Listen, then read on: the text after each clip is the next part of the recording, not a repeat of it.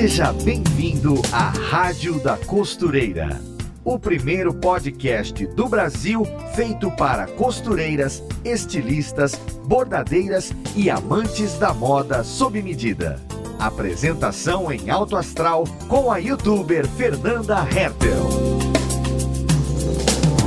E começamos mais um episódio novinho aqui na nossa Rádio da Costureira, o ponto de encontro certo de quem costura, corta, faz modelagem, pinta e borda. Aqui tem tudo que a gente ama desse universo fashionista e o nosso assunto de hoje é pra lá de fashion. Vamos falar de moda com autoconhecimento, para alinhar o que nós somos com o que nós vestimos, para alinhar o nosso interior com aquilo que a gente apresenta no nosso exterior. E para ajudar a gente nessa jornada de olhar para dentro, temos uma convidada que é consultora de imagem, visagista, graduada em moda e dona de um canal inspirador no YouTube a respeito de tudo isso. Seja muito bem-vinda, Erika Minchin.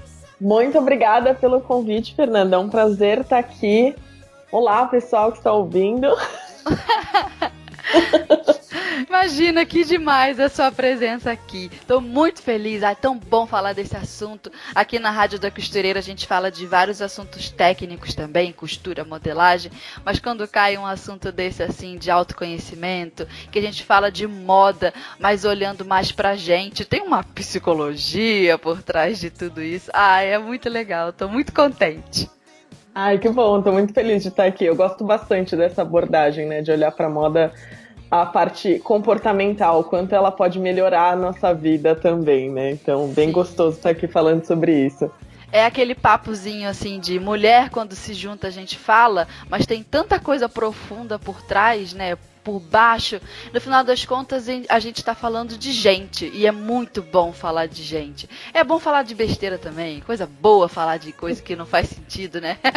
Mas às vezes um papo cabeça assim mais profundo é legal também. Coisa boa. Com certeza, com certeza. Mas a gente também pode simplificar, né? Até essas coisas mais é. complexas, mais densas, dá para falar de uma maneira leve, realmente. É muito bom, muito bom.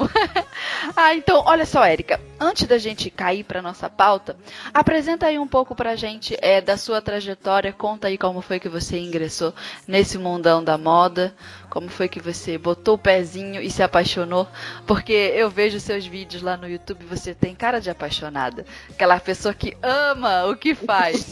conta aí pra gente como foi que você começou. Eu sou realmente apaixonada pelo que eu faço. Eu brinco que essa profissão me escolheu, porque desde criancinha a minha alegria era brincar, desenhar roupinha. Eu brincava mais com as roupas das bonecas do que aquela coisa de inventar a história pra Barbie. Eu Sim. inventava roupa pra Barbie. A história vinha depois.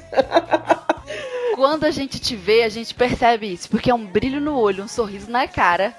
Eu fico, meu Deus, ela gosta muito disso mesmo. então vai, conta aí. Eu adoro. Eu lembro quando eu era criança, teve uma festa de Dia das Mães na escola, daquelas que tem várias atividades, apresentação uhum. e tal. E tinha uma oficina de fazer roupinha pra boneca. Eu passei a tarde inteira naquilo. Só podia ser, né? Minha avó adorava ver a apresentação e eu falava, não, vamos fazer mais uma roupinha aqui. Eu adorava. É e muito eu bom. Eu tava no primeiro ano do ensino médio tinha que fazer um trabalho interdisciplinar, e isso nos anos 2000, tá? Mal tinha internet ainda. Uhum. Eu inventei de fazer um site sobre moda. Ai, não acredito! Que sacada boa! E aí a gente, eu convenci meu grupo a fazer isso, porque a única doida da moda era eu. Elas gostavam de outras coisas. E a gente montou no Geocities, que quem é mais antigo na internet talvez lembre. Eu não é, lembro, não. Era uma plataforma que nem hoje a gente tem esse WordPress, essas coisas bem fáceis. Aham, sei. Tinha, o, o primeirão era isso. E eu montei o site eu tinha que ficar pesquisando na biblioteca para depois transformar aquele conteúdo tinha site de moda no Brasil direito nessa época. Depois eu já, ainda no colegial, comecei a fazer curso de desenho de moda, de costura e tudo. Segui costura? faculdade. Eu aprendi a costurar, porque eu sou graduada em gestão de negócios da moda, mas eu tive aula de modelagem e de costura na faculdade antes e depois da faculdade. Ah, então você manda bem, né, na máquina. Eu trabalhei com criação e desenvolvimento de produto antes de trabalhar especificamente com a consultoria. Já então... sabe, sabe fazer muito marca e fronha, né? Olha, sei. eu sei, eu admiro muito assim essa profissão. É um trabalho que você tem que ter muito carinho e paciência com o que você está fazendo, né? Então, Sim. foi uma coisa que eu fui, eu fui estudar. E hoje eu já não faço nada, mas é uma uma, um conhecimento que me ajuda diariamente no meu trabalho, porque o caimento da peça, o Sim. acabamento faz muita diferença quando eu estou explicando para as minhas clientes, por exemplo, por que, que elas deveriam comprar uma roupa e não outra. Conhecimento de tecido também. De tecido, exatamente. E aí eu fiz a graduação em algum momento, mesmo antes da faculdade, eu sempre gostei de ler e estudar muito. Eu descobri que existia essa profissão da consultoria Hum. E comecei a estudar em paralelo. Em 2009 eu fui estudar em Nova York, e aí quando eu voltei para o Brasil eu comecei a direcionar minha carreira para consultoria de imagem, que é o que eu acabo fazendo hoje. Que é ajudar as pessoas a usarem a roupa, a moda, a aparência como uma ferramenta de comunicação e de autoconhecimento também. E você enveredou por esse caminho é, com o coração, o que que o seu coração, como que ele pulsou para que você fosse para esse lado? Porque a gente sabe que no mundo da moda as possibilidades são diversas. Você pode fazer uh, uma, uma faculdade de moda e terminar, por exemplo, como comprador de moda, Sim. que aí é uma, é uma outra área, a pessoa tem outra cabeça, né? A visão do, de mundo da pessoa é muito mais voltada para o mercado e é, é uma outra pessoa embora Sim. tenha a mesma formação. Como é que você chegou nessa área aí de consultoria? Eu gosto bastante dessa parte do mercado também. Eu gostava de criação, a criação foi o que me levou para moda, mas eu sempre gostei mais de entender o que estava além da roupa, que hum. era aquilo que a gente estava falando aqui no começo, né? Parece uma coisa ah, não, de mulher e tal, superficial, mas sempre tem alguma coisa mais profunda ali atrás. Uhum. E tem gente que fala, não, mas aparência é uma coisa fútil, é do momento que a gente vive, é desse mundo agora e tal. Mas desde que o homem começou a se vestir, a aparência é importante, porque se é. fosse é. só a proteção do corpo, ele tinha parado ali na folha e na pele. Então... É, é, sobre ser gente e, e, que tipo de gente a gente se, se é, né? É um, verbo, é um verbo estranho essa conjugação que eu acabei de fazer. Mas a gente se faz, né, quando se veste. É, a gente se encontra, né? A gente é. se coloca para o outro. Então, eu gosto muito de estudar sobre pessoas. Inclusive, uhum. agora vão fazer seis anos, eu fiz uma pós em sociopsicologia, porque eu fui estudar psicologia, é, psicanálise, antropologia, sociologia, para entender mais dessa questão de como a gente se relaciona com a gente mesmo em sociedade e transpor isso para roupa. Legal. Então, isso foi o que me encantou, assim, ver o que. E é o que me encanta a cada dia ver como tantas pessoas diferentes têm coisas em comum, ver as particularidades de cada pessoa. Eu trabalho com gente do mundo inteiro, com brasileiras, americanas, portuguesas. É, eu tenho um cliente que mora na África, por exemplo, cliente que mora nos Estados Unidos, aqui em Portugal, em vários lugares do Brasil, e eu acho muito interessante ver como essa ferramenta que a gente tem aparece em cada momento de vida, em cada situação, em cada lugar para cada pessoa. Então isso foi o que me encantou, assim. Quando eu descobri que existia essa profissão de, pera, eu não necessariamente preciso criar aquela roupa, eu posso trabalhar com o que outras pessoas uhum. estão fazendo lindamente e ajudar as pessoas a se apropriarem dessa informação. É como então, se a moda fosse o buraco da fechadura por onde você enxerga as pessoas né? Exato. Porque tem como a gente olhar uh, o ser humano a partir de diversas óticas.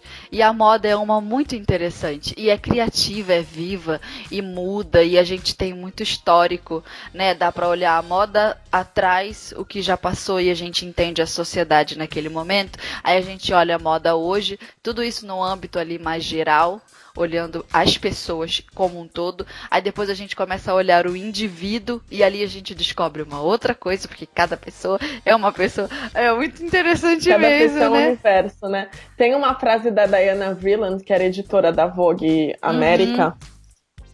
que é acreditada a ela, na verdade. Que ela falava que era se um dia queimassem todos os documentos históricos e deixassem só as roupas, a gente ainda ia conseguir entender sobre os períodos. Verdade. E é isso. Assim. É isso aí. Você pode estudar muita coisa a partir de uma roupa, porque roupa comunica, né? Sim. Então. Oh, como comunica? Às vezes comunica até o que a gente não quer.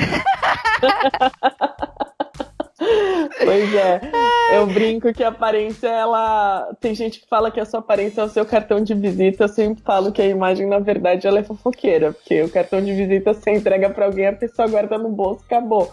A aparência não. Se você fechar a boca, a sua aparência ainda tá contando coisas para os outros o tempo todo. Então... Verdade. e sempre tem alguma coisa que inconscientemente a gente escolheu. É, nunca dá para ter o controle completo Sim. daquilo, mas a gente pode ter cada vez mais consciência de como a gente se coloca para o outro por meio da roupa, né? Então, é, é importante pensar nisso. É, é um pouquinho importante ver o que você está comunicando para os outros. É, é um pouquinho. ah, legal, Érica. Muito legal ouvir sua história. Então vamos começar, então, é, caindo um pouco para a pauta. Quando a gente começou a pesquisar e conversar, né, a respeito do que a gente é, falaria no episódio de hoje, é, eu apresentei para você um, um, desejo meu que eu tinha, que era de fazer um convite às costureiras que nos ouvem a refletir a respeito dessa questão da imagem já instigando ali uma transição profissional. Por que, que eu falei isso? Porque eu vejo que o mercado da costura está crescendo muito ultimamente. As costureiras têm uma profissão poderosa, uma potência nas mãos. É, as pessoas estão aprendendo a ir à costureira, é um resgate desse mercado. E eu vejo que tem muita mulher aí que tem o próprio negócio e não sabe que aquilo é um tesouro, que ela é empreendedora, ela não sabe ainda, a ficha não caiu para ela, que ela é autônoma, independente, que ela pode fazer a própria história. E a gente sabe também que o trabalho na vida da mulher é poder, porque ela se torna financeiramente independente, toca a família, e se o marido é um um filho da mãe. ele, ele está convidado a se retirar. Enfim, é, é tanta coisa envolvida que, que é uma profissão de poder, se for bem aproveitada. E eu acredito também que a imagem ou nos posiciona nesse poder ou nos coloca para chegar lá. Por exemplo, tem aquela mulher que está com o próprio ateliê, tem os, os seus funcionários, está começando a. tem a sua cartela de clientes ali. Só que às vezes você olha para aquela mulher cheia de autonomia e a imagem dela não transmite aquilo, porque ela nunca parou para pensar nisso. As costureiras, elas têm muitas ocupações e coisas para fazer, e também muito curso para fazer, e área técnica e modelagem. Agora vamos aprender, vamos para o Sebrae. E agora o empreendedorismo, como é que é assinar a carteira de um funcionário? E agora leis trabalhistas, vamos aprender sobre leis trabalhistas. E aquele monte de coisa. E às vezes a imagem passa batido, mas é uma profissional que trabalha com moda, que trabalha trabalha com a imagem dos outros, ela faz a roupa das clientes, mas não faz a sua própria, não se preocupa com isso, não para para pensar. Enfim. E também tem a vertente da profissional que tá, tá entrando nesse negócio já mais consciente dessa questão empreendedora e a gente sabe que colocar a roupa alinhada com essa vontade de empreendedorismo já é o pontapé inicial, o gancho que já posiciona aquela pessoa e ela já vai caminhar para frente porque dá uma autoestima, uma coisa assim. É, é, curioso isso, gente. No final das contas, é só roupa, mas esse só é muito. né? É, nunca é só. Nunca é só. Aí eu queria que você falasse isso um pouco pra gente. Sobre. Nossa, dá pra falar muita coisa aqui. É, mesmo. Verdade. Porque como é que a costureira entende que isso é importante? Não é bobagem, viu? Não é. Então vai, fala aí. Não, não é bobagem mesmo.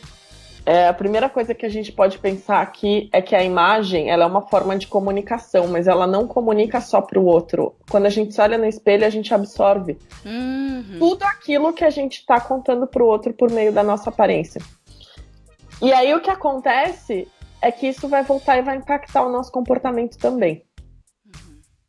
Então não é nem só pelo que a gente conta para o cliente que aí o cliente vai olhar aquela imagem e inconscientemente ele vai reagir à imagem que ele está vendo, se ele sente afinidade ou não, se era o que ele esperava ou não. e isso vai impactar na nossa interação, né? Porque a pessoa age com a gente, a gente devolve para ela e devolve para a pessoa.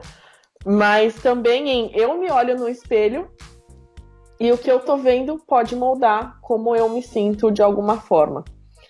Tem pesquisadoras, uh, duas pesquisadoras, uma chama Catherine Crawl e a outra Jai chat. elas fizeram uma, um estudo juntas.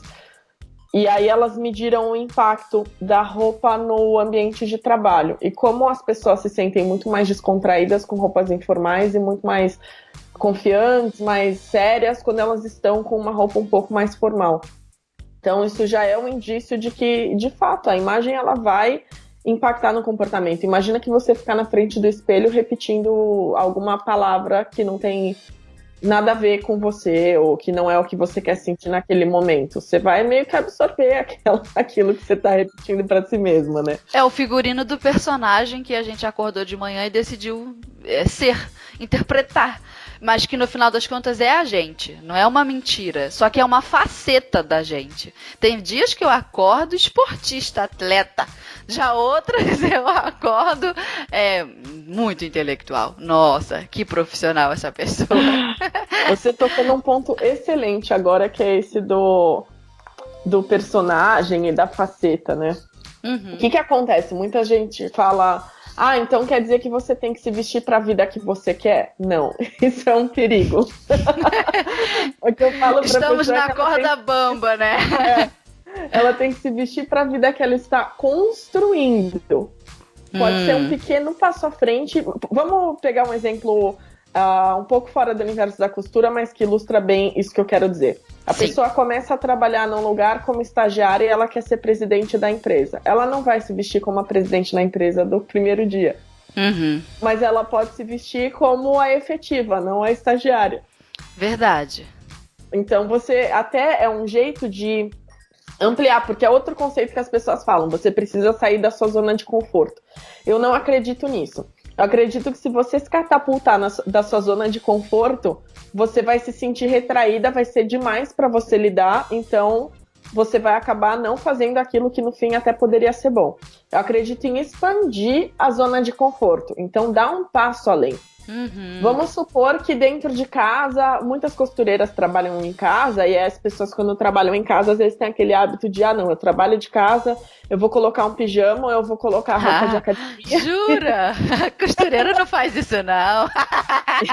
é assim que eu vou passar o resto do dia, tô em casa mesmo. Mas e se, em vez de colocar a roupa da academia, talvez você colocasse só uma legging, pode até ser a mesma legging, uma legging mais arrumadinha, só que com um camisão em vez de colocar uma camiseta velhinha que você não seria vista por outro ser humano. Você já começa a se perceber diferente. Sim, verdade. E se você colocasse essa roupa simples, mas colocasse um brinco?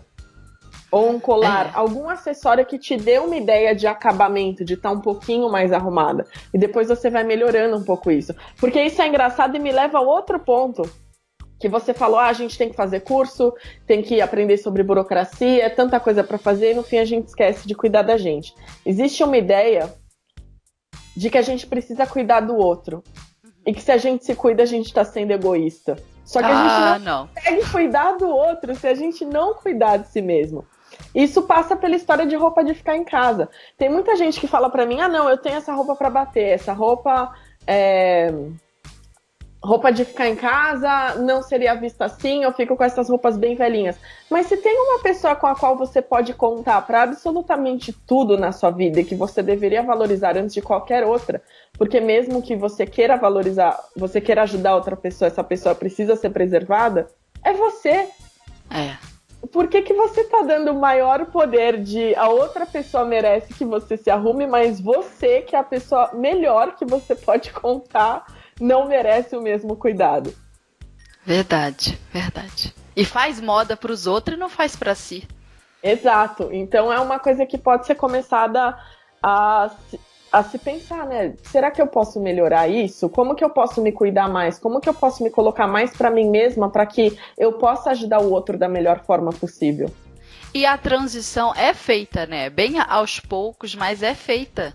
Eu acho isso legal, a gente consegue separar. Às vezes a gente vê é, um antes e um depois, que tem ali um espaço de, de tempo um pouco maior, porque não é uma construção feita do dia para noite, mas a, a imagem de, do, da mesma pessoa, só que em tempos diferentes, após uma transição, ela é muito distinta. Às vezes isso acontece no universo pessoal, por exemplo.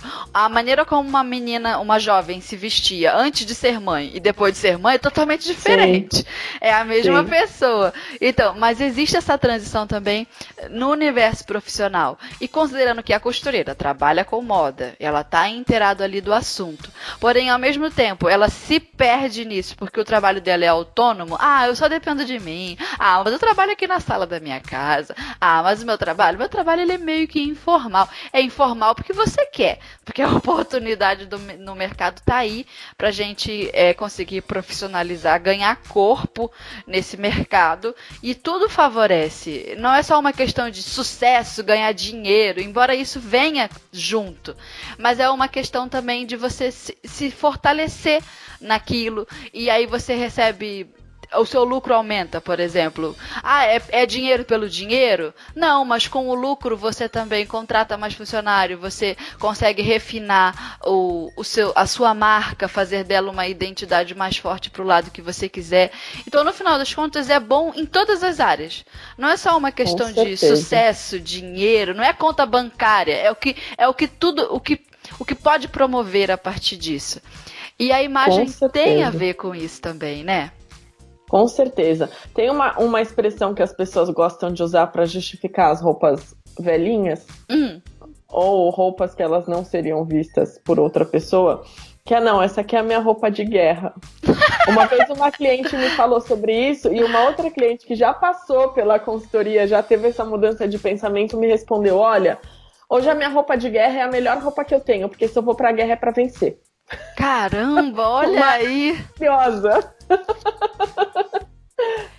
Isso me e lembra aí... também, sabe o que, que uma, uma coisa que costureira também faz? Me lembra? Ah, eu tenho o meu tecido preferido. É, e você já fez uma roupa com ele? Não, não, tá guardado. Eu adoro isso. Eu chamo isso de peça que tá de castigo. É aquela é. peça que a pessoa deixa no guarda-roupa esperando um, um momento, momento, especial. Incrível. Aí o momento chega, ela não lembra que ela tem aquilo, ela vai lá, compra outra coisa que ela nem ama tanto. Aí o tempo passa, a vida muda, o negócio se desgasta e ficou lá parado, sendo que as coisas têm o valor que a gente dá para elas. Então, uhum. se eu uhum. acordar hoje, me arrumar e decidir que eu vou ter um ótimo dia, mesmo que eu fique sentada na sala da minha casa trabalhando, vai ser um dia perfeito. Porque Verdade. eu decidi fazer isso, eu decidi me cuidar dessa forma. Eu escolhi que naquele dia eu ia me ver bem. Então é isso. Se você tá ouvindo a gente agora e você tem o tecido que tá de castigo, ou a roupa que você fez com o tecido e deixou a roupa de castigo, põe pro mundo. Pois é, se é o melhor, se é o que você mais gosta, usa, pelo amor de Deus. Exato. Eu falo que no armário a gente tem que olhar para as peças do nosso armário como se fosse o processo seletivo de uma empresa. Você não vai contratar um funcionário qualquer, você vai contratar o melhor funcionário que você puder ter.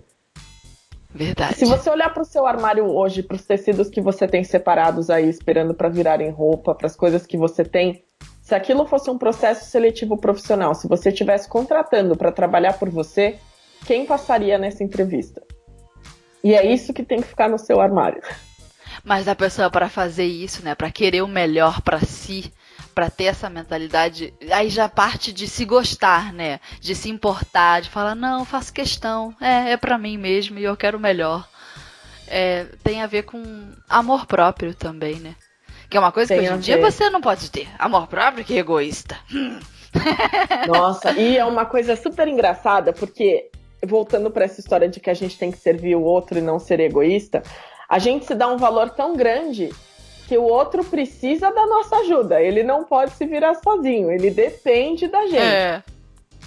E a gente é super importante a ponto de que outra pessoa não pode existir se eu não abrir mão de mim mesma para cuidar dela. Porém, se eu resolver cuidar de mim mesma, eu tô sendo egoísta. Como? Gente! o ser humano é muito doido não faz sentido a gente olhar dessa forma. Então, assim, você já Porque tá a gente também é gente. Não é? Exato. Como você vai cuidar de quem quer que seja se você tá se dando todo esse valor de que o outro precisa de você? Então, se coloque do jeito que você acha que esse outro merece ajuda. Verdade. Mas é um processo. Isso, eu sempre faço umas perguntas para as pessoas, que são as perguntas difíceis, né? Ah, eu ia bem te perguntar isso. Eu ia te perguntar. Quando você. Porque eu assisti um vídeo lá no seu canal é, que era.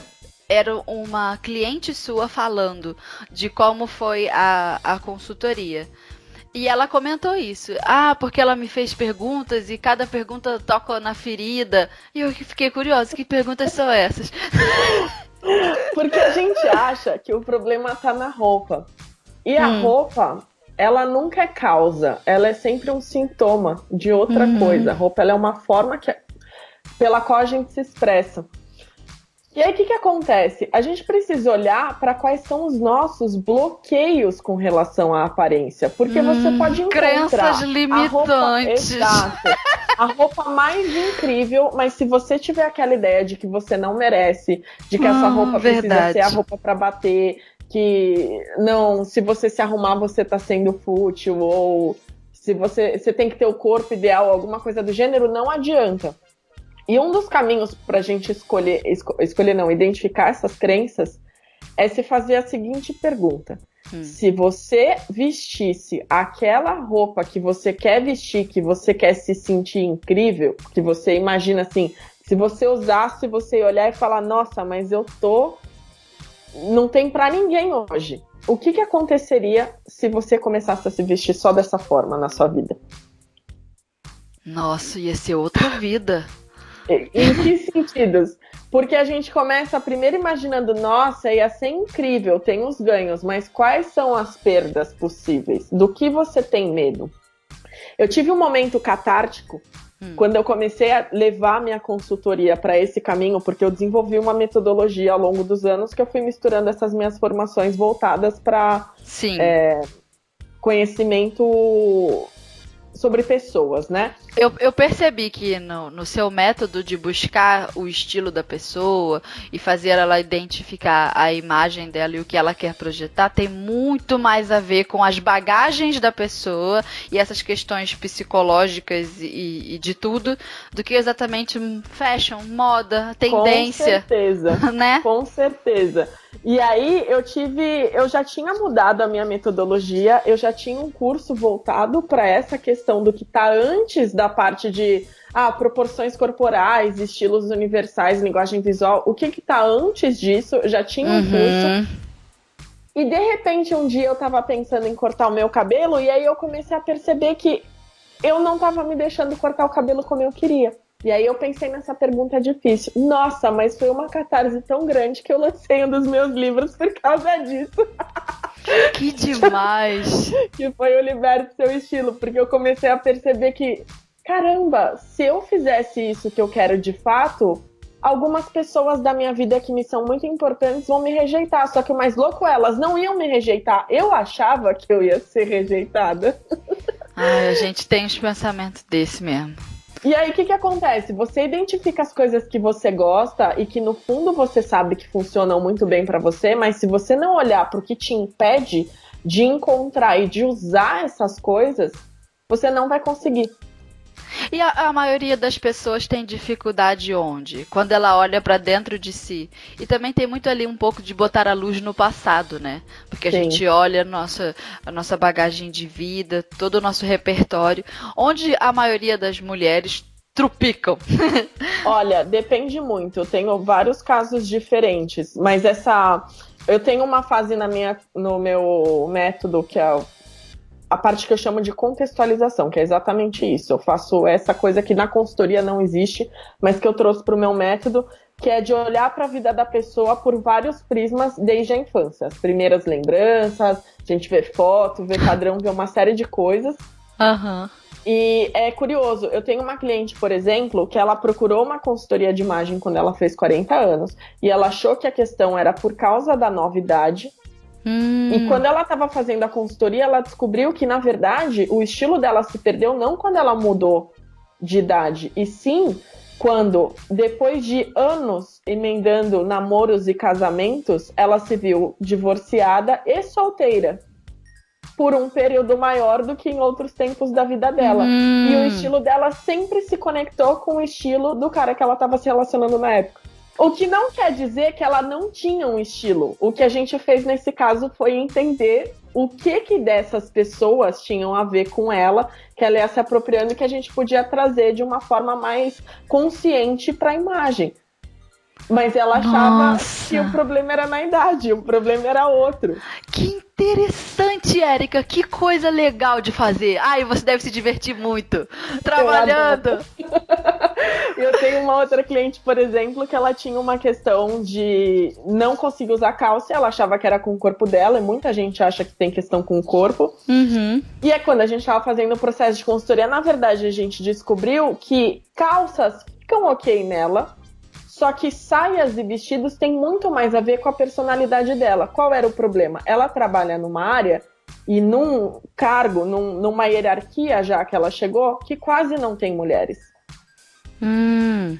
E ela faz doutorado e todos os professores dela, assim, daram, dando bibliografia e tudo. E ela, depois da consultoria, começou a perceber que tinha uma aula que a bibliografia não tinha nenhuma mulher como referência. E ela foi Caramba. até questionar o professor. E aí, qual que era o problema? Bom, eu tô no meio desse bando de homem, eu quero me vestir, eu tô me integrando, eu meio que me aproprio dos códigos que eu acho que são os códigos da minha área. Mas na verdade, esse não é o meu estilo. E aí eu acho que o problema é o meu corpo com a calça. E na verdade é, o meu estilo não existe aqui porque não existem mulheres aqui. Que loucura! Olha como é que interfere, né? Eu acho que eu tô tentando imaginar a costureira também nisso, né? Tentando projetar nas costureiras que nos ouvem essa questão. Acho que as interferências vêm a respeito do tipo de roupa que ela faz, o tipo de público que ela atende. Com porque cria meio que um vício, né? De, de moda, não sei se essa palavra é a mais indicada. é, cria um, um vício no, no, trabalho da pessoa, o que ela tá acostumada a ver, o que ela tá acostumada a costurar. Até se ela trabalha com, sei lá, plus size, moda evangélica, moda para ambientes corporativos, não sei. Mas é uma oportunidade de reflexão, né? Com de, certeza. De, de, pensar por que que faço o que faço, por que que visto o que visto, por que, uma... né, tô assim. Uma crença que é que é recorrente e cada pessoa tem um motivo para acreditar nisso, mas é a história do não merecimento. Hum. Eu lembrei de uma outra cliente, acho que eu até comentei sobre isso com você quando a gente estava organizando aqui a pauta. Uhum que ela ganhava umas roupas do marido que ela não usava e que ela achava lindas. E aí, quando eu fui ver a roupa que ela falou que era super arrumada, era basicamente uma, sei lá, uma camiseta básica com bordado como uma que você ensinou no seu canal recentemente. Uhum. Aquilo não tinha nada de super arrumado, é uma roupa super casual pro dia a dia. Uhum. Só que por causa do bordado ela achava que era arrumado demais. E aí ela tinha justamente essa ideia de que não, eu preciso cuidar da minha casa, do meu filho, dos meus filhos, do meu marido, eu não posso me ver tão arrumada. Que coisa louca! E assim, para mim, a gente até tava conversando, né? Aquilo lá é o dia a dia, o brilho é. normal. Eu tô aqui hoje com um tricô prata. Posso comentar como é que estou vestida. Eu estou, estou que só acordei agora cedo, meu bem. Estou com a roupa que vesti ontem para dormir. Ai, que coisa boa trabalhar de pijama. Olha o ponto da produtividade. Ah, olha aí. É aquela história de pensar, ok, pode ser super confortável, mas é algo que você se, de fato se sente muito bem fazendo ou é algo que você faz quando você tá, ah, não, hoje eu tô com preguiça? Ah, é, tipo, eu poderia estar vestida melhor. Sim, então. É legal porque você pode até pensar como são os seus pijamas. Muita gente encara o pijama como eu tenho essa roupa velha aqui, e aí agora ela não serve mais, eu vou deixar pra dormir. Ah, não, não, isso aí eu não gosto, não. Isso aí eu não faço, não, não, não. Assim, escolher com carinho. Nossa, eu me sinto muito bem até quando eu tô de pijama. Tô olhando pro meu é. pijama, estou me sentindo linda e bela. É, eu tenho, eu tenho uns pijaminhas bonitinhos. Não é o caso desse que eu tô vestindo hoje. Pensa no processo seletivo. Ai, meu Deus. Mas esse negócio do bordado, dela se incomodar, né, com o bordado, as referências dela são essas. Eu até comentei contigo, ai, pra mim isso não serve, porque eu bordo taco paetê nas roupas desde que eu tinha 12 anos. E quando é, como é pra treinar, tacava paetê em tudo, até na calça da escola tinha roupa paetê. E qualquer t-shirtzinha, camiseta que eu encontrasse. E eu, e ai, é tão gostoso bordar quando é criança. Olha, eu não sei se eu vou ter minhas filhas ou filhos é, com esse tipo de interesse. Mas eu. E também nem sei se vai chegar para eles da mesma maneira que chegou para mim. Mas aprender a bordar tão nova para mim foi um. Eu não sei, foi abriu-se um portal de, de autoestima para mim. Era só miçanga e paetê. Mas para mim aquilo era era poder, aquilo era cuidar de mim mesma, era gostar do que eu fazia, era ver o bordado pronto e falar, puxa, eu sou boa nisso. Ai, eu me gosto, me gosto fazendo muito isso. Bom, muito, muito bom, legal. excelente. É, e excelente. chegou tão, chegou tão novo, eu era tão novinha assim na minha vida e eu, e eu tenho uma origem simples, né? E faltava grana para passeio, para lazer, não tô dizendo grana de comida, de coisas uhum. essenciais, mas de coisas que são tão importantes que podem ser consideradas essenciais, né? Um lazer, Sim. qualquer coisa assim, cultura. E eu não tinha acesso a isso. E mas também tinha tempo livre para fazer muitas coisas erradas. Lá no meu bairro, várias opções. Entendeu? Coisas boas não tinha, mas as erradas, olha, várias. Aí a, o bordado foi muito legal para mim por conta disso. Outra coisa também que o bordado me trouxe foi que eu bordava numa comunidade de mulheres e de várias idades. Eu tinha 12, mas tinha mulher de 60 anos ali que estava bordando também, que complementava a renda, mulheres com muitos filhos, mulheres com filhos da minha idade, mulheres com filhos jovens, adolescentes. E eu ouvia tantas histórias dessas mulheres, histórias de casamentos, histórias picantes, histórias de traição. E eu era uma criança quieta e elas esqueciam que eu estava ali. Então, meu amor, ah. o que eu ouvi, você não está entendendo. Elas contavam dos filhos as rebeldias dos adolescentes, contavam as frustrações do casamento, dos divórcios, dos pais que é, não pagavam pensão para os meninos. E isso me acrescentou tanto, sabe? Eu cresci tanto como indivíduo nesse Nossa, ambiente. É, e, e, contribuiu muito assim para minha autoestima. Foi uma escola que eu, eu, não, eu não tive, por exemplo, com a minha mãe dentro de casa, sabe? Eram, uhum. eram referências diversas de mulheres diversas. E eu gosto sempre de falar isso. Toda vez que eu tenho oportunidade de contar isso pra alguém, eu conto. O quanto. é muito bom, né? É. A gente vai crescendo mesmo. A gente aprende muito da gente mesmo no contato com o outro. Eu acho que essa é uma das coisas que eu mais gosto na minha profissão. Tanto que eu Sim. aprendo também com cada pessoa que eu ensino. E a moda no meio, tudo junto, né? Sim. Que legal. o potencial criativo é maravilhoso de você olhar e falar, nossa, eu consigo fazer isso. É. é ah, receber, receber elogio e depois usar a peça. E depois muito. deteriorar a peça, porque tudo se estraga. que bom que se estraga e a gente faz de novo. Ai, bem legal. E antes da gente seguir para o próximo tópico, Érica, que eu já estou ansiosa, vamos ao alerta tendência de hoje com a Ana. Oi, gente, eu sou Ana Paula Mocelin, jornalista de moda da Maximus Tecidos, e estou aqui para te contar sobre as tendências de tecidos e modelagens que estão fazendo maior sucesso. Tem um modelo em especial de vestido que está super em alta na moda. É o vestido transpassado, também chamado de envelope. A modelagem dessa peça é caracterizada por ter um decote V, a cintura marcada e com efeito mais soltinho. Ele é um vestido que veste super bem e pode tanto ser curto como longo. Um modelo simples e feminino que valoriza todo tipo de corpo perfeito para uma produção descomplicada. Além disso, o vestido transpassado tem um ar vintage que remete aos anos 70, super charmoso. Você pode fazer este modelo de vestido mais soltinho com tecidos mais leves, como musseline, crepe bubble, crepe noage, crepe lohane, satin, linho, lamê, lurex e viscose. Você encontra todos esses tecidos lá no site da Maximus Tecidos. Fica a dica. Beijo! Agora deixa eu fazer uma pergunta mais técnica que a gente combinou aqui nessa pauta. Ia ter esse assunto. Como é que faz pra gente encontrar o nosso estilo, assumir esse estilo, porque não é uma questão de ter ou não ter, é uma questão de achar. Porque Com ter, certeza. as pessoas têm, né, estilo. Todo Sim. mundo tem um gosto por uma coisa ou um desgosto. tem coisas que a gente não gosta. E o porquê, né? E a gente Sim. estava conversando sobre isso. Não tem certo e nem errado. Tem encontrar o seu. Aí como é que Com a gente acha certeza. esse caminho aí? Eu sei que vai ter alguém ouvindo e falando não, mas e aquela história de que estilo ou você nasce com ele ou você não tem? Então deixa eu começar. Comece por aí. esse pedaço. Isso não existe, isso é uma falácia. Você já nasceu com seu estilo. Falar que você não tem um estilo é dizer que você não tem repertório de nada, que você nunca viveu nada, nunca conversou com outra pessoa, nunca criou, nunca. Nada, sabe? Tava Assim, em coma e acordou é adulta. É, você existe e você tá absorvendo informações, se desenvolvendo, seu estilo é só a expressão disso tudo. Então você tem.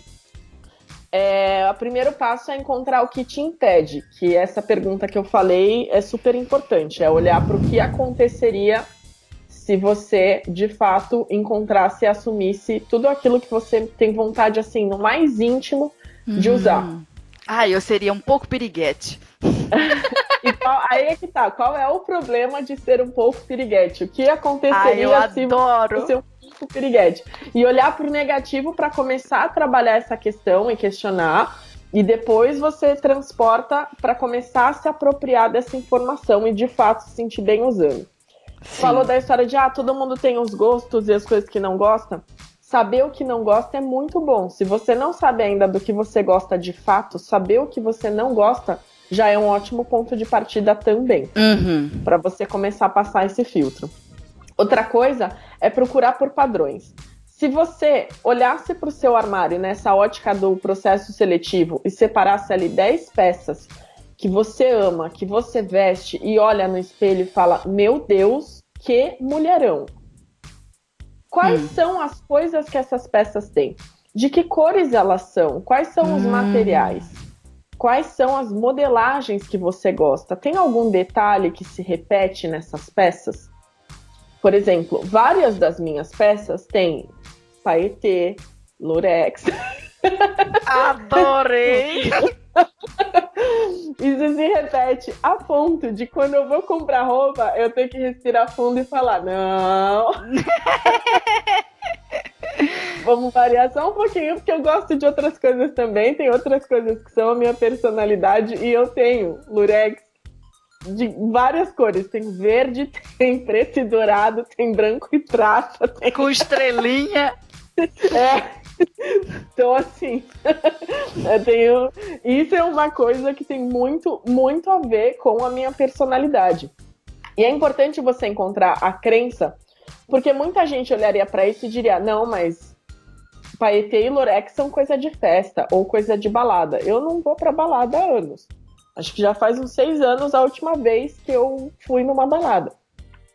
Eu uso o meu cardigan prata, por exemplo, que eu tô usando hoje para fazer home office, para ir até o mercado que eu fui agora de manhã antes de gravar isso aqui. Então, Que assim, maravilhosa! tem a ver comigo e com quem eu sou. Então, se você separar as peças que você mais ama, o que tem nessas peças? O que você gosta nessas peças? Quais são as informações em comum? Esse, assim, é um dos passos melhores para você começar a encontrar o seu estilo. Ah, eu gostei dessa dica, porque eu já ouvi outras dicas de ah, faz isso, monta a pasta no Pinterest, não sei o quê.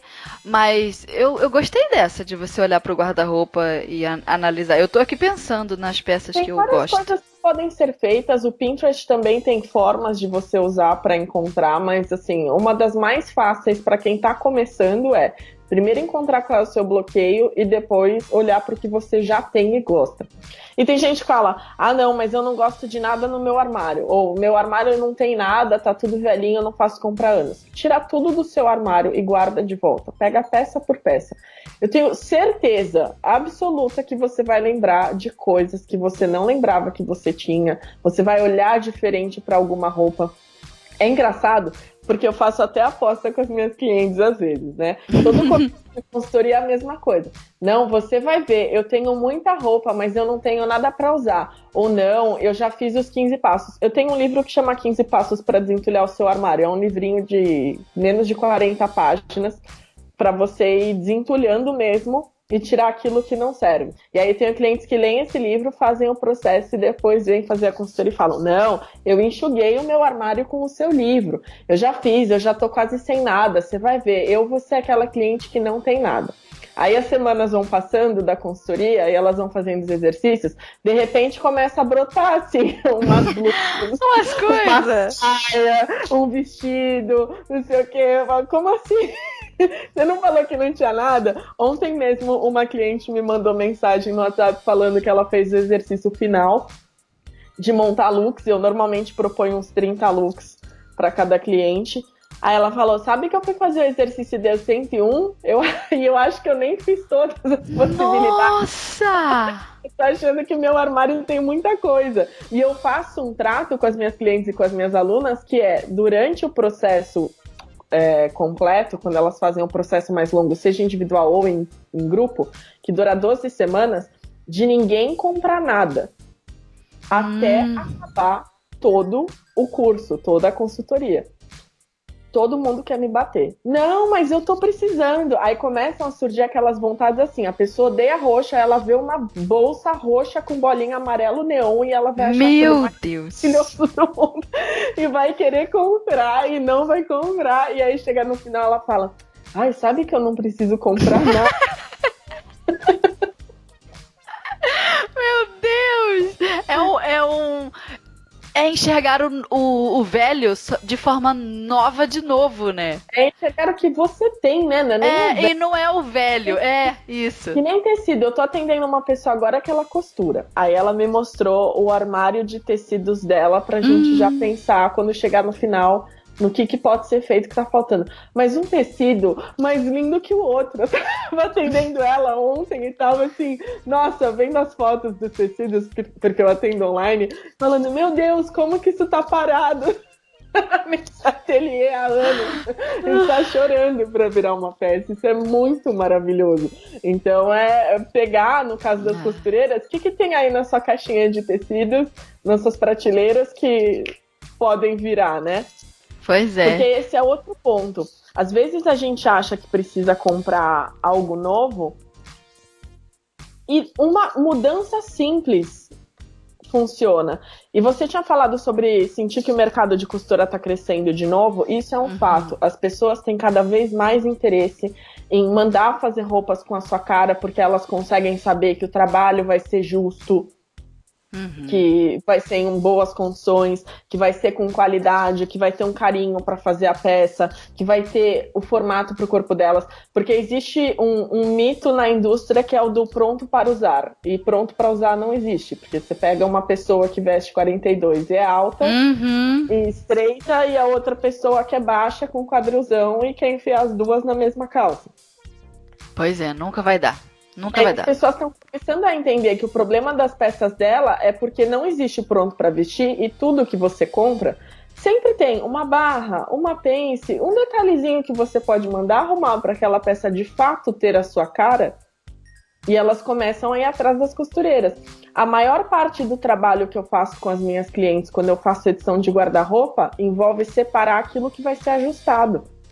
E aí a pessoa manda na costureira, a costureira ajusta e fica perfeito. Ou então achar aquelas peças que elas adoram, mas que já estão desgastadas e elas não vão conseguir comprar de novo, e atrás de material e de alguém para fazer.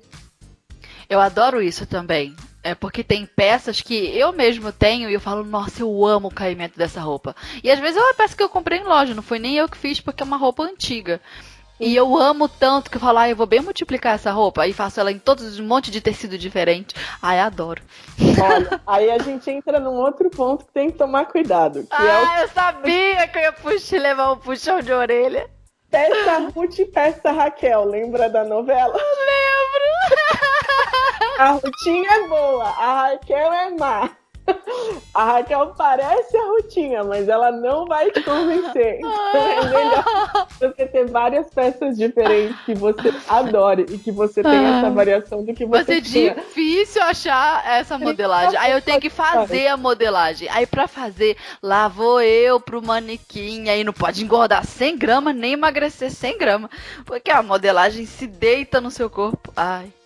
Mas aí Eu você sei. pensa assim: ah, eu adoro a modelagem dessa calça, eu vou replicar essa calça. Legal, você já fez num tecido diferente, já é alguma mudança. Tá, eu não vou fazer cinco dessas calças, mas o que, que eu gosto dessa modelagem? Ah, eu gosto da, do jeito que a calça cai no meu quadril. Uhum. Tá, o, o principal já tá ali. O que, que você pode fazer de diferente na calça? Ah, não, nessa calça aqui eu vou pôr um bolso com zíper e eu vou Ou fazer então a um short. mais estreita, vou fazer uns shorts. Então comece a olhar para essas modelagens quando você for replicar dessa forma também. Uhum. É uma boa Não ideia. só essa calça é perfeita e eu vou ter 20. Não, eu posso transformar essa calça num shorts, eu posso transformar essa mesma ideia numa calça com um recorte lateral. Eu posso colocar um bolso diferente. É. E aí você borda. Usa muito mais do que se você simplesmente variasse a cor, só que aí a azul você adora e a verde não, você só fez a verde porque você gostava da calça e achou que tinha que ter variação daquela mesma calça. Mas se É. você fizesse uma azul e uma roxa, e a roxa é um shorts em vez da calça, você vai usar muito mais do que a calça verde. Sim, é, porque tem umas peças que só de trocar de cor você já fala, hum, né? Com Não certeza. gostei. Não gostei tanto dessa. Com Mas- certeza. É o que eu falo da Ruth e da Raquel. Você fala, mas é a mesma peça. Mas é a Raquel. É a impostora, a usurpadora. é a Paola, não é a Paulina. Exatamente. Ai, meu Deus, que loucura. Falando nisso de peças que são compradas em loja ou que já estão prontas, a gente tinha conversado até sobre. Ah, não, como que, a- que dá pra saber? Porque às vezes você vai lá e faz a peça, tem um trabalhão e depois você não adora. É, é verdade. Costureira faz muito isso. Isso que eu acho importante nessa história do se você vestisse aquilo que você quer, mas você não veste, é de fato ir atrás dessas peças. Só que aí você não precisa vestir, é, fazer a peça inteira e depois descobrir o que você não gosta. Vai até uma loja e prova. Vê como aquilo de fato fica no seu corpo. Porque muita gente fala, ah, eu adoraria usar, sei lá, uma calça colorida. Mas você já provou? Ah, não, não. Eu quero misturar estampa. Mas você já tentou misturar? Não, não, eu não consigo. Mas se você não tentou, como você não consegue? Verdade. É que nem eu falar pra você. Gente, a loja tá lá de graça. Experimenta, entra no provador e fica lá, olhando, vendo É, o que que curte. a possibilidade, vê o que você gosta, né? É que É. nem, sei lá, eu falar pra você, ai, eu não sei, eu nunca vou conseguir bordar. E aí você me fala, mas você já pegou uma agulha? Uma Olha, meu agulha? marido outro dia fez um pontinho, tá? Qualquer um consegue bordar. Ele nunca tinha segurado a agulha na vida. Tá vendo? Se a pessoa não tentar, ela não vai saber se ela consegue ou não. Então ela precisa É. tentar. Sim. Ai, demais. Agora deixa eu te fazer uma pergunta assim mais prática. Porque vê, por exemplo, digamos que eu quisesse, né, eu achei meu estilo, sei mais ou menos para que lado que eu vou caminhar com as minhas roupas, a maneira como eu quero colocar a minha imagem. Agora vamos a uma pergunta prática. Que é uma dúvida pessoal minha. Não sei nem se Sim. outras pessoas têm. Vamos lá. É, se eu tivesse que comprar, eu comecei a montar o meu guarda-roupa. Eu compro uma peça é, isolada da outra, porque eu acho que aquilo pertence ao meu estilo, de alguma forma isso vai combinar. Ou eu compro, ou costuro, no caso da costureira, um look inteiro. Ai, que pergunta boa. Ai, por favor, me responda isso. Adorei essa pergunta. Então, é, se você tem vontade de comprar uma peça, o ideal é que cada roupa que você compre ou faça, ela combine com pelo menos três. Por exemplo, se for uma calça. Hum. Com três partes de cima, três blusas, camisas, o que for, e pelo menos duas sobreposições, e aqui entra jaqueta, cardigan, casaco, colete, enfim. Uhum. E se for parte de cima, que elas combinem com pelo menos duas partes de baixo, que não sejam jeans e calça preta, que as pessoas combinam com tudo. Uhum. Que seja, sei lá, uma saia estampada e uns shortinhos. Esse é o básico quando a gente fala de armário. Idealmente, aquilo tem que combinar com mais coisas ainda. Se você chegou numa loja ou se você pensou em alguma peça que num primeiro momento você acha que não combina com nada e você teria que montar o conjunto, hum. provavelmente aquilo não tem a ver com você. E aí é identificar o que nessa peça você gosta. É a modelagem? É a cor? É o material? Porque se você gosta tanto disso, por que, que isso ainda não está no seu armário? Porque o encontrar o estilo não é construir um guarda-roupa do zero, é entender o que você já tem que funciona. Intuitivamente, você já sabe. Só que aí vem o que o seu ambiente profissional te pedia para usar, se você trabalhava, sei lá, numa empresa, ou uhum. que a sua uhum. mãe te falava, ou, por exemplo, se quando você era criança você herdava roupa e não podia escolher as suas roupas, e aí você nunca fez um exercício mais consciente de olhar para isso. Nossa. Tem uma série de coisas ali, mas inconscientemente o seu estilo ele sempre funcionou. Então, mesmo, por exemplo, eu tive uma cliente que ela não comprava roupa, ela tinha fobia de loja. O armário inteiro dela, até o momento da consultoria, ou foi presente ou a mãe comprou. Nossa. Ela não ia no shopping comprar. Mesmo dentro desse armário que outras pessoas construíram para ela, tinha coisa do estilo dela, tinha coisas que ela usava e que no fim ela gostava, porque na sorte alguém acertou. Que loucura, Érica. Quais eram essas coisas? Então, é... se você tem vontade de comprar, analisa por que se aquilo não combinar. Uhum. Tá. Ou se você tem vontade de fazer, o que pode ser feito que vai combinar mais. O melhor é que combine mais. E muita gente fala: ah, não, mas aí eu tenho vontade de ter uma calça colorida. E o calça colorida é difícil de combinar. Faz uns dois anos e meio, eu fiz um desafio no meu Insta que já rendeu três rodadas, que era de uma peça com 30 looks. Eu comecei com uma calça pink, eu montei 30 looks e dava para comprar, montar mais. Eu montei 30 só pela brincadeira do número. Sim. e eu já fiz isso com uma saia preta e branca estampada e com uma calça pantacur listrada. Hum, Peça é. que as pessoas falam, não. Ah, já a calça pink já ia me deixar assustado. Você conseguir mais de 30? Com nada. Peraí, tem 30 looks lá para você pensar. Então, é, se realmente faz sentido para você, é um exercício. E é de se colocar, é de fazer. A coisa mais importante é sai do campo das ideias e prova. Porque uma das coisas mais maravilhosas quando a gente está falando de roupa é que, ao contrário de cabelo, por exemplo, que se você cortar, você vai ter que esperar crescer, ou se você tingir, você vai ter que dar um tempo para não estragar o seu fio se você tingir de novo. Sim. Roupa você vestiu, se não ficou bom, você troca. Ai, que maravilha! Se você tenha feito uma peça e só depois que você fez você descobriu que não estava boa, você pode transformar aquilo em outra coisa.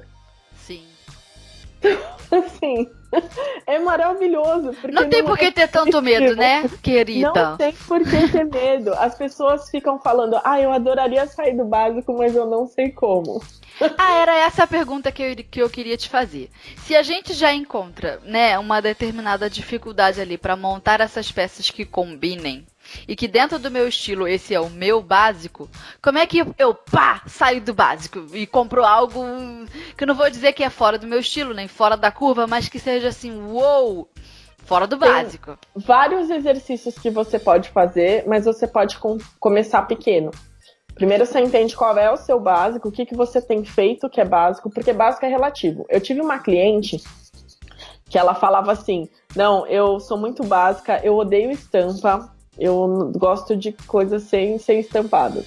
Aí tá bom. Aí eu fui olhar as peças do armário dela. Só tinha quadriculado.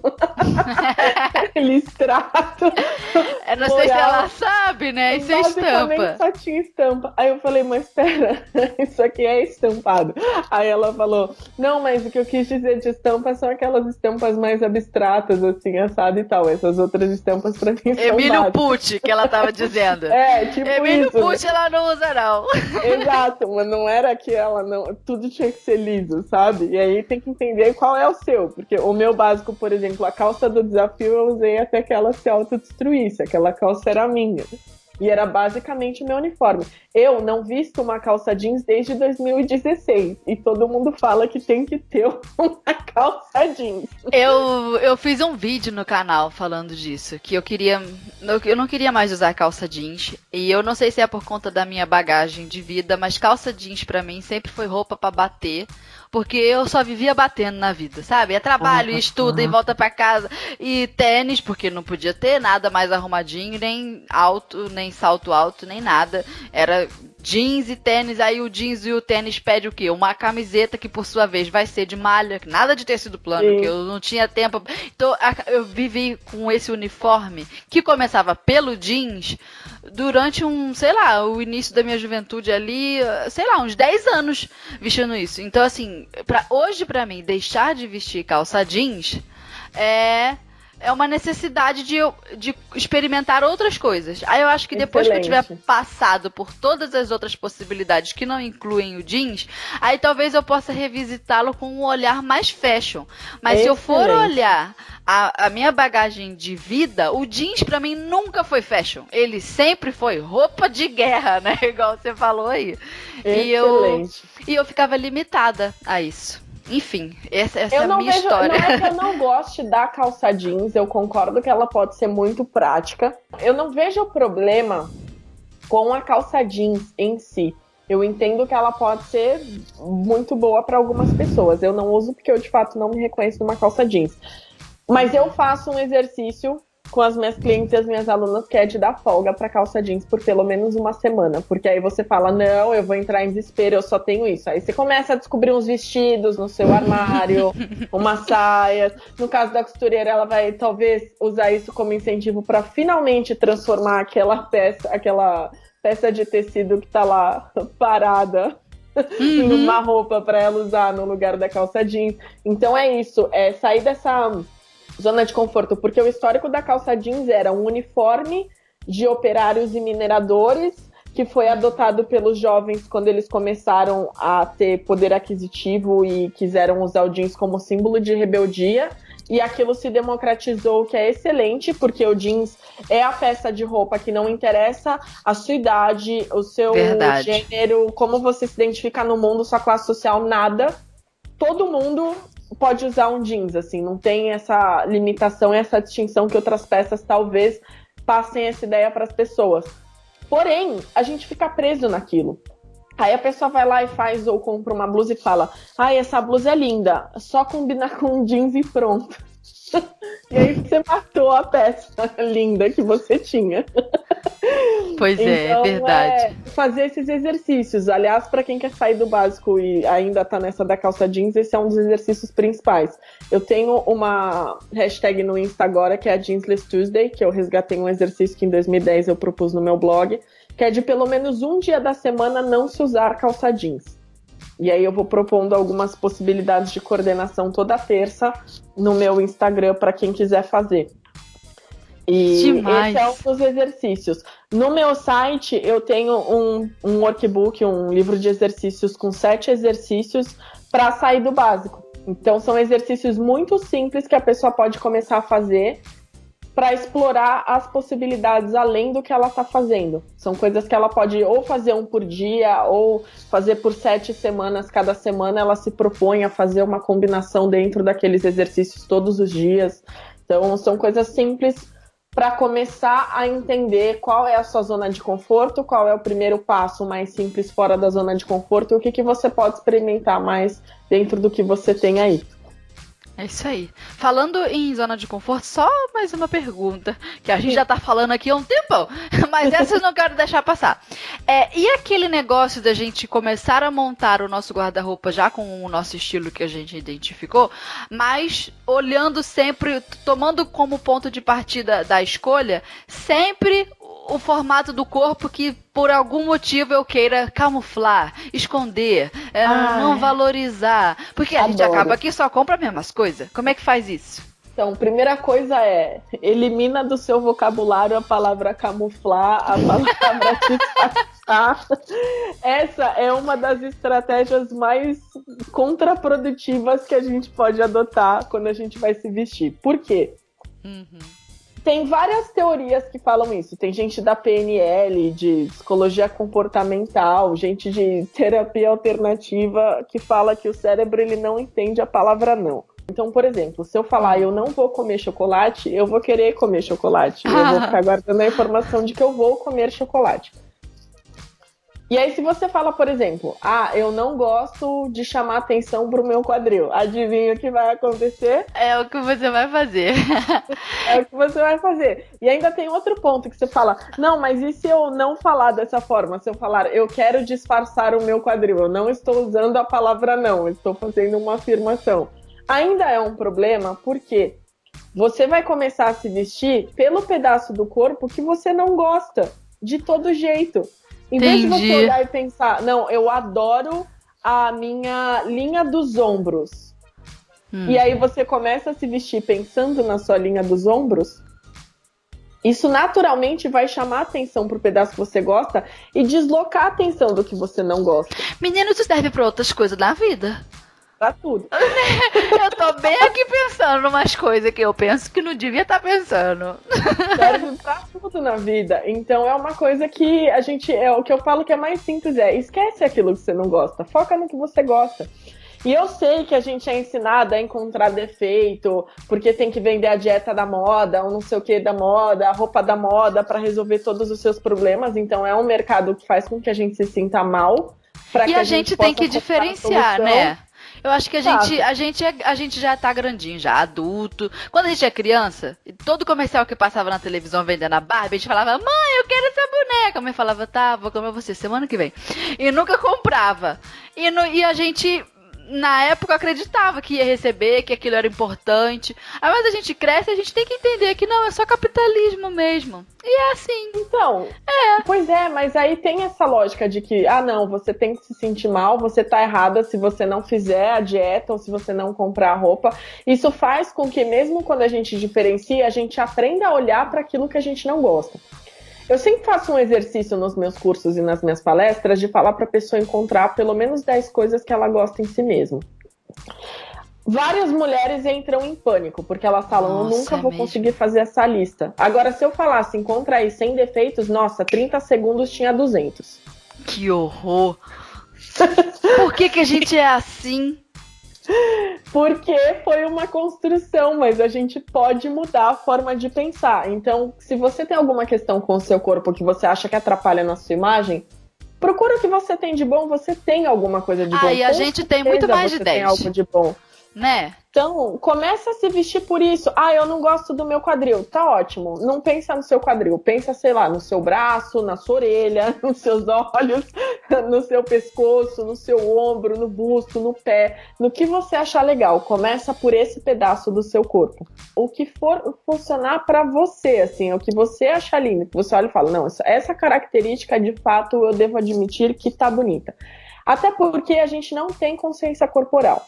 O que eu atendo de mulher que chega na consultoria reclamando que tem o quadril largo, e aí a gente descobre que o quadril não é mais largo do que o resto do corpo, não está escrito. É mesmo, Érica. Mas isso é o outro ponto que dá para ficar aqui umas quatro horas falando sobre isso. Porque a gente acredita em umas coisas, né? Não pois sabe é. por quê.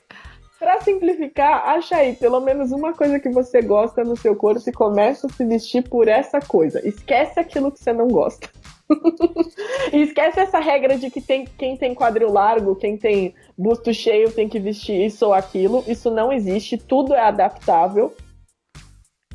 começa a usar, por exemplo, se você acha que você tem o um quadril largo, mas você gosta de uma saia rodada e floral que chamaria atenção pro quadril. Sim.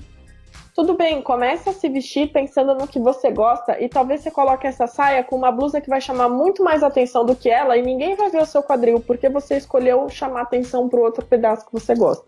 E eu acho também assim, olha, eu não sei se eu tô certa, porque eu tô falando com a expert aqui, a consultora, e é você que vai me dizer se eu tô errada. Mas assim, ó, por exemplo, eu sei que tem coisas que não me caem muito bem, mas algumas delas eu gosto demais. E eu tenho uma vida só para viver. Eu não vou ficar deixando de, de vestir o que é, eu curto, mas eu sei que não me cai bem por algum motivo. Aí o que, que eu faço? Eu compro aquilo, eu uso aquilo, mas se por acaso eu sei que eu vou num ambiente onde, sei lá, eu vou ser fotografada e a foto vai amplificar aquilo demais e além disso ainda vai eternizar aquilo, Aí eu penso, bom, acho que nesta ocasião eu posso usar uma outra coisa que eu também curto, que eu também gosto, porque eu só uso coisas que eu gosto e que vai me talvez me destacar melhor. Não, não vai mostrar tanto aquela coisa que eu não curto. Mas eu não deixo de usar aquela coisa que não me cai bem no corpo, não me veste bem. Eu não deixo de usar. Eu só. É uma ótima estratégia. É, mas... Ah, então tá bom você pode pensar o que, que dá para fazer para melhorar isso. Vamos supor que você tem uma blusa. Vou, vou me usar como exemplo. Diga. Eu ganhei em quatro meses 15 quilos e eu já não era uma pessoa magra. E hoje eu sou uma pessoa gorda, ok? Uhum. Eu tenho uma blusa que ela tem uma estampa que me aumenta e que ela é larguinha, porque tem aquela ideia de que se você tem barriga ou você quer esconder a barriga, você tem que usar roupa larga, na verdade o efeito é o contrário. É, verdade.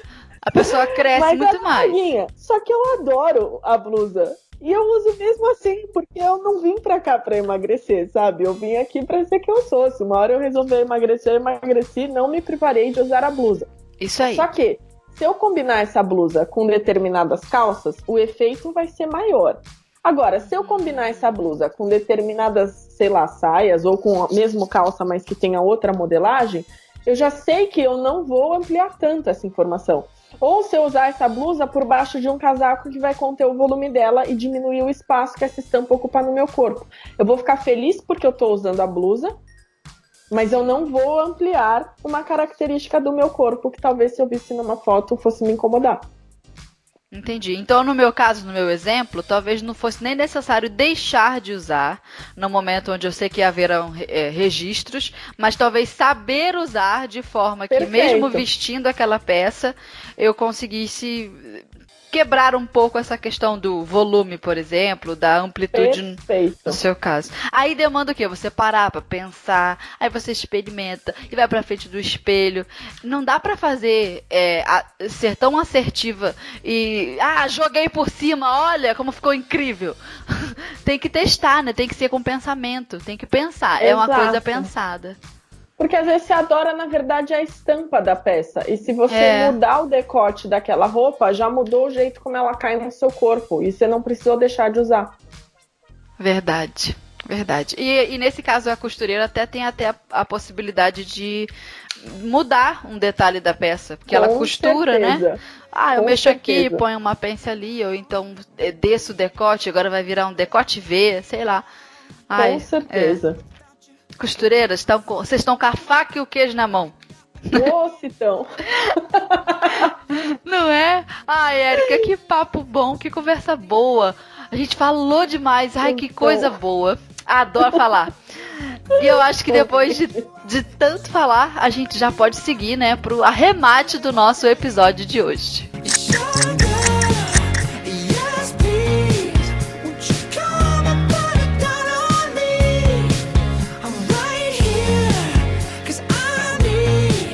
A gente, costureira, lida muito com a beleza do outro, a gente sabe colocar o brilho nos olhos de uma cliente que chega no nosso ateliê sonhando com aquele vestido ideal, o vestido dos sonhos para uma determinada ocasião importante na vida dela. A gente sabe também realizar o desejo daquela peça preferida, do caimento, tudo isso costureira sabe fazer. A gente faz pelo outro e que bom, que bom, é um privilégio que na nossa profissão a gente possa trabalhar com algo assim com esse serviço que alcança o próximo. Mas eu conheço também muita costureira que há décadas não costura nada para si. Nada, nada, porque falta tempo, falta tecido, falta dinheiro, só não falta desculpa, né, para justificar esse abandono que a gente tem com a gente muitas vezes. Então, hoje, arrematando esse episódio, eu gostaria de convidar a cada costureira que ouve a gente a costurar uma roupa bacana para si mesma. Pode ser o que o seu estilo sonhar ou que o seu guarda-roupa pedir, qualquer coisa, mas faça. Busque referências, sei lá, no Instagram, nas lojas, ou então, não sei, uma peça que você lembre, uma roupa antiga que você gostaria de revisitar, que você amava, que você usou tanto aquela bendita. E agora você pode fazer algo para você, mas faça algo para você. Essa é a questão. Escolha o tecido com carinho, os aviamentos, curta o processo de se olhar no espelho, de se gostar. Essa é a minha dica aí, o meu convite para vocês nesse arremate. E eu quero agradecer a Érica. Muito obrigada, Érica, pela presença aqui com a gente, pelas suas palavras de, de carinho, né? É um carinho que, que o seu trabalho faz às suas clientes. Eu acho que elas são muito gratas a você, né? No final das contas. Obrigada pela presença aqui. Eu que agradeço muito o convite, a oportunidade, foi muito gostoso, adorei bater esse papo aqui agora com você e com vocês também que estão ouvindo. Ai, é bom, né? Podcast que a gente fala assim com a pessoa que ela é amiga nossa, né? Uma conversa mesmo, né? Como se estivesse sentada com a pessoa ali. Eu gosto bastante. Sim, podcast. Muito obrigada. Tem essa magia. Ai, nós que agradecemos. Obrigada mesmo. É, então, Érica, deixa o seu contato aqui pra gente, que agora a gente se apaixonou por você e a gente quer te seguir, a gente quer te ver, quer ver o seu trabalho. Deixa aí os seus contatos pra nós. Quem quiser me encontrar, pode encontrar no ericamintin.com. Eu tô no Insta e no YouTube, no Face, tudo com o mesmo nome, Erika Mintin. No Face tá como Erika Mintin Estilo e Liberdade, no Instagram tá como Erika Mintin, no YouTube tá como Erika Mintin também. Para quem quiser acompanhar, vai ser um prazer receber vocês na minha rede. E tem matéria, tem livro, tem site, né? Tem tudo para acompanhar. Ai, que demais, que bom! Muito obrigada. Nada, imagina. E eu quero agradecer também a cada costureira que nos ouve, a cada companhia aqui com a gente, porque eu sei que o podcast A Rádio da Costureira é muito querido por vocês. E eu fico contente demais porque ele é um pedacinho da gente, é um pedacinho da Maximus, um pedacinho de cada convidado aqui também. E é muito gostoso falar com vocês aqui na nossa rádio. Um beijo mesmo, compartilhe com as amigas, conta da Rádio da Costureira para quem você conhece na fila do banco do mercado, espalha para geral. E muito obrigada mesmo mesmo pela companhia de vocês aqui sempre. Um beijo e até o próximo episódio.